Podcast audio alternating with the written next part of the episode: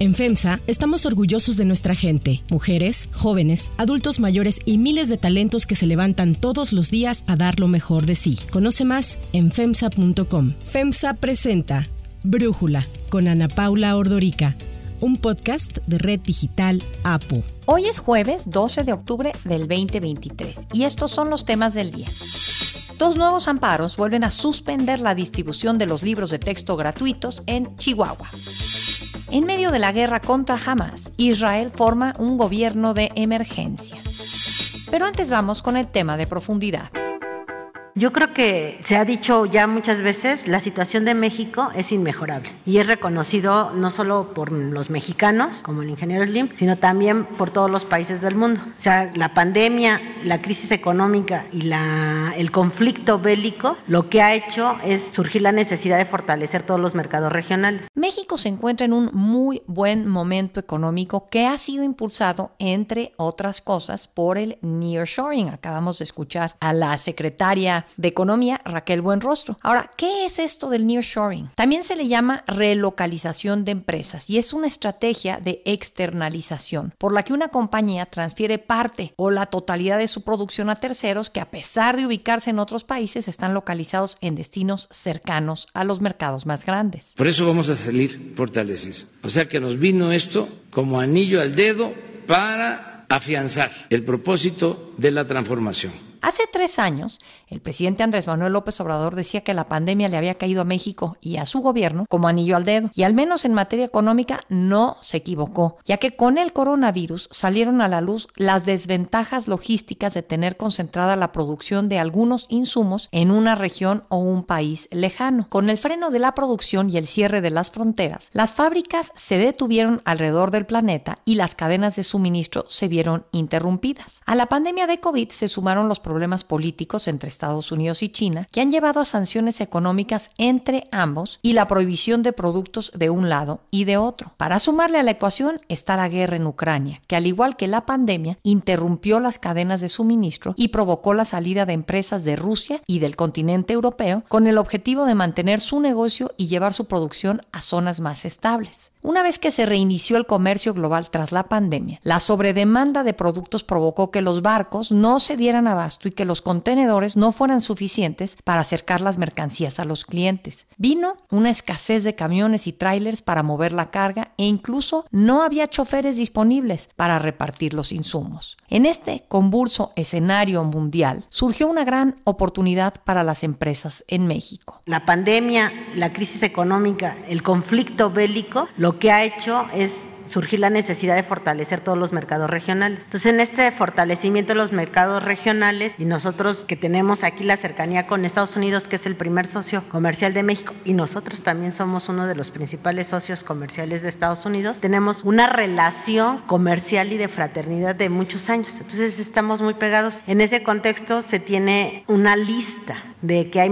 poco más de 400 empresas que quieren relocalizarse aquí en México. Una encuesta reciente realizada por BBVA a integrantes de la Asociación Mexicana de Parques Industriales Privados señala que durante los próximos dos años se espera que lleguen a los parques industriales de México 495 nuevas empresas. Tan solo entre el 2018, cuando inició la guerra comercial entre Estados Unidos y China, y el 2022, llegaron 830 nuevas empresas extranjeras a parques industriales industriales mexicanos. Todo esto ha provocado una sobredemanda de este tipo de instalaciones. Actualmente se habla de que más del 95% de los parques industriales de México están ocupados, por lo que desarrolladores trabajan a marchas forzadas en la construcción de más. El ejemplo más claro del nearshoring es la llegada de Tesla a México. Después de meses de negociaciones en las que también estuvo involucrado el gobierno federal, la compañía de Elon Musk anunció que construirá una planta en Nuevo León. Así habló su gobernador Samuel García. Mexicanos neolonenses, siéntanse orgullosos. Tesla llega a Nuevo León. ¿Cómo no estar orgullosos mexicanos neolonenses si todo el mundo quería esta planta? China, Alemania, Inglaterra, Brasil, Canadá y Mr. Musk escogió México. Esta planta va a requerir una inversión de entre 5 y 10 mil millones de dólares, sin tomar en cuenta los miles de millones de dólares adicionales que invertirán otras empresas proveedoras de Tesla, que mudarán sus operaciones cerca de la que aseguran será la fábrica de autos eléctricos más grande del mundo. La relocalización de empresas hacia México ha provocado que los niveles de inversión extranjera directa se disparen. De acuerdo con datos de la Secretaría de Economía, en los primeros seis meses de este año la inversión extranjera directa fue de casi 30 mil millones de dólares, un monto 40% mayor al mismo periodo del año pasado y el más alto desde que se tiene registro. Se espera que estos montos incrementen impulsados por obras como el corredor interoceánico que conectará el Pacífico y el Atlántico cruzando nuestro país a través de Oaxaca y Veracruz. Como parte de los intentos para aprovechar al máximo el nearshoring, el gobierno de México emitió un decreto el día de ayer para impulsar este tipo de inversiones. El subsecretario de Hacienda, Gabriel Llorio, destacó que este decreto establece incentivos fiscales para empresas que deseen reubicarse en cualquier parte de México y aplica para 10 sectores clave de la economía mexicana, entre los que se encuentran la industria de semiconductores, la automotriz, eléctrica y electrónica, dispositivos médicos y farmacéuticos, la agroindustria y de alimentación humana y animal. El análisis.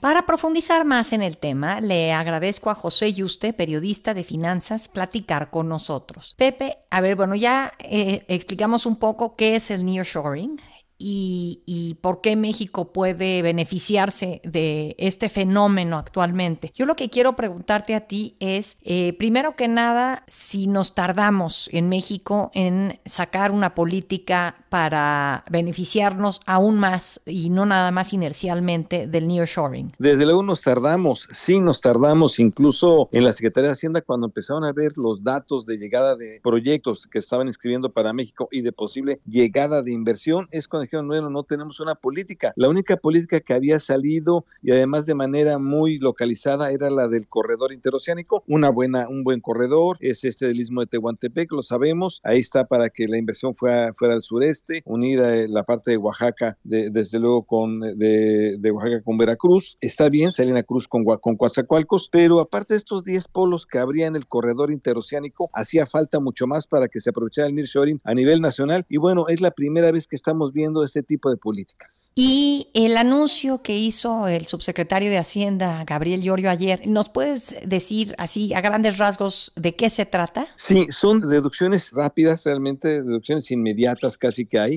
de, estas inversiones que tú hagas y entonces pues no tengas que pagar tantos impuestos. La deducibilidad de, tus eh, maquinaria, equipo, lo puedes hacer mucho más rápido, eso te lo acepta el fisco, entonces te incentiva a invertir porque dice, oye, pues mira, esto lo llevo contra impuestos, sí es cierto que gasté 10 en maquinaria, pero realmente me están haciendo válido para realmente en el tiempo decir que es muy rápido lo que yo invertí y no me cobran impuestos. Al fin y al cabo son estímulos fiscales, son deducibilidades muy rápidas que hay y esto pues sí ayuda, la verdad es que es bastante lo que está existiendo, es en todo el país, incluso va a ser en cada uno de los municipios que tú quieras, Ana Paula. Esto es importante porque solo se había dado prácticamente apoyos de fiscales al corredor interoceánico y en esta ocasión es para todo el país. Pues mira, está habiendo mucha mucha inversión para el Bajío que quiere venir, no obviamente para el norte, desde luego para exportar inmediatamente a Estados Unidos, pero en el Bajío había mucha inversión e incluso si quisieras ir al sur también la podrías tener estos estímulos fiscales. ¿Y sientes que es adecuada eh, este anuncio o te gustaría que hubiera incluido algo adicional y en dado caso qué? Nos va a faltar, ¿qué nos va a faltar? Desde luego, uno, que sí garantices certeza jurídica. El problema de esta administración es que no ha garantizado la certeza jurídica, pues en inversiones claves como son energía, no te la ha garantizado. Bueno, grupos aeroportuarios les cambia las reglas del juego de un día para otro.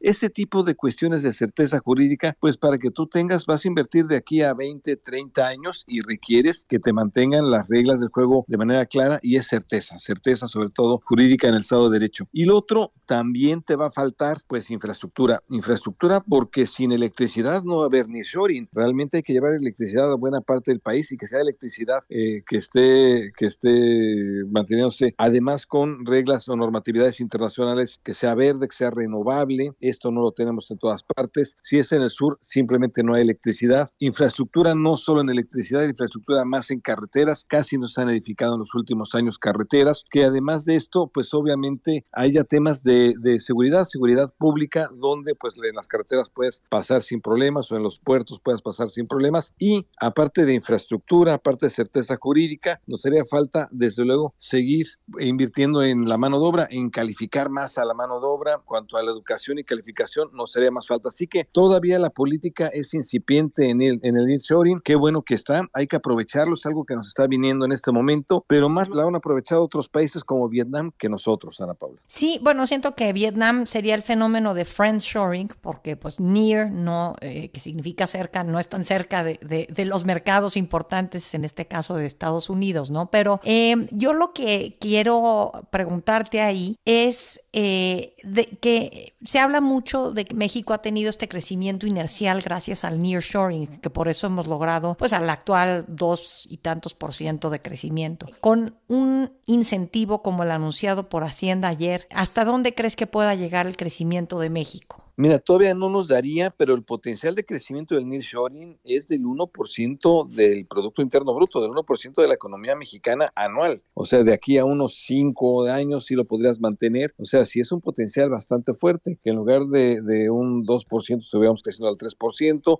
o en lugar del 1 al 2, en fin, esto sí nos puede hacer la diferencia. Este, esto es, puede ser la piedra de toque. Apenas empieza a haber una política nacional sobre el nearshoring, tenemos que aprovecharlo porque cuánto tiempo va a ser, cuánto tiempo las inversiones que están en China van a estar relocalizadas, sobre todo en el bloque norteamericano, para que se reacomoden, van a ser un par de años, hay que aprovecharlo mejor. Eh, incluso llama mucho la atención, por ejemplo, ahí que si tú ves, ya, por ejemplo, en los parques industriales están totalmente saturados los que hay en México, no hay parques industriales en este momento, hay que invertir más en, en ellos, hay temas obviamente de infraestructura y de inversión, y se nos está yendo, si no lo hacemos bien, si no lo hacemos rápido, Ana Paula, se nos va ir la oportunidad. José, y usted, Pepe, muchísimas gracias por este análisis y por platicar con nosotros. Al contrario, Ana Paula, gracias. Antes de continuar, quiero pedirles que en la plataforma que nos escuchen, ya sea Spotify, Apple Podcast, la que sea su favorita, que por favor nos califiquen, de preferencia con cinco estrellas, y que también compartan el podcast y comenten lo que les gusta, lo que no, lo que sienten que le podemos mejorar. Ahí en Spotify hay la posibilidad de comentar. Todo esto es para que podamos seguir creciendo y ofreciendo el podcast para ustedes sin costo. Hay otras noticias para tomar en cuenta. 1. Libros de texto gratuitos.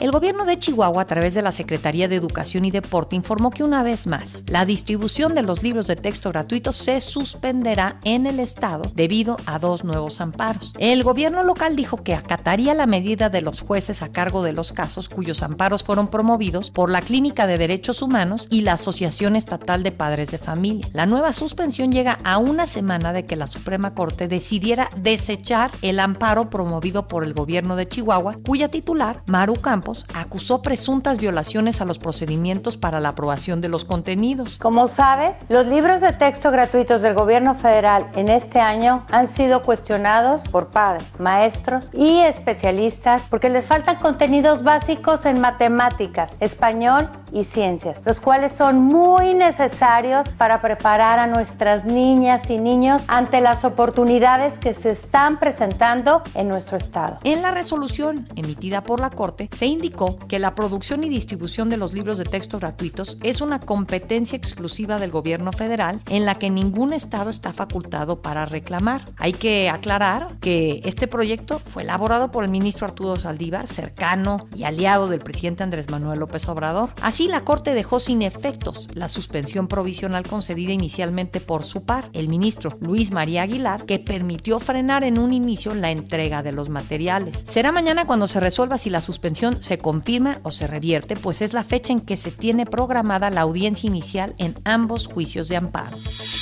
2. Israel.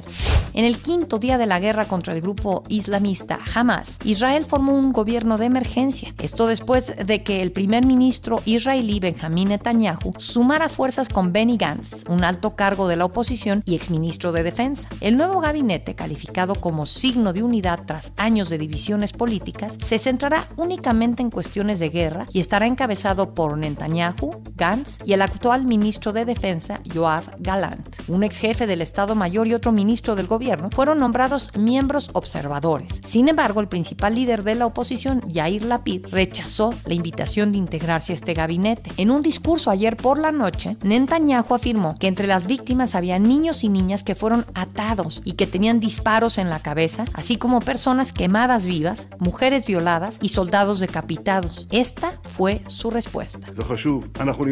Estamos luchando con todas nuestras fuerzas, en todos los frentes. Pasamos a la ofensiva. Cada miembro de Hamas es un mortal. Hamas es ISIS y será aplastado y eliminado, tal como el mundo aplastó y eliminó a ISIS. Por su parte, el presidente Joe Biden calificó al ataque de Hamas en contra de Israel como crueldad pura. Así lo dijo. I've been doing this a long time. I never really thought that I would see and have confirmed pictures of terrorists beheading children. I never thought I'd ever, anyway. I, uh, El presidente aprovechó para pedirle a Israel que actúe bajo las normas de la guerra en su lucha contra Hamas, planteamiento que fue respaldado por el secretario general de la OTAN, John Stoltenberg, quien dijo que si bien Israel tiene el derecho a defenderse, su respuesta debe de ser proporcional, además de hacer lo posible para evitar la muerte de civiles. Y mientras el secretario de Estado norteamericano Anthony Blinken llegó hoy a Israel, el presidente ucraniano Volodymyr Zelensky analiza visitar la zona en una muestra de solidaridad con el país. Para cerrar el episodio de hoy, los dejo con música de Lady Gaga.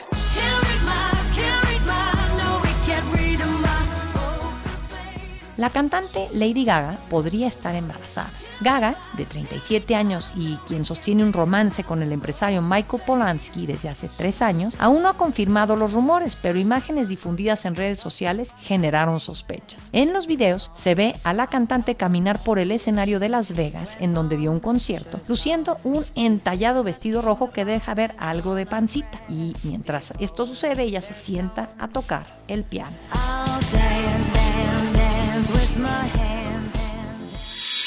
Yo soy Ana Paula Ordorica. Brújula es una producción de Red Digital App. En la redacción, Ariadna Villalobos. En la coordinación y redacción, Christopher Chimal. Y en la edición, Cristian Soriano. Los esperamos mañana con la información más importante del día. Oxo, Farmacias ISA, Cruz Verde, Oxo Gas, Coca-Cola FEMSA, Invera, Torrey y PTM son algunas de las muchas empresas que crean más de 245 mil empleos tan solo en México y generan valor como parte de FEMSA. FEMSA presentó Brújula con Ana Paula Ordorica, un podcast de Red Digital APO.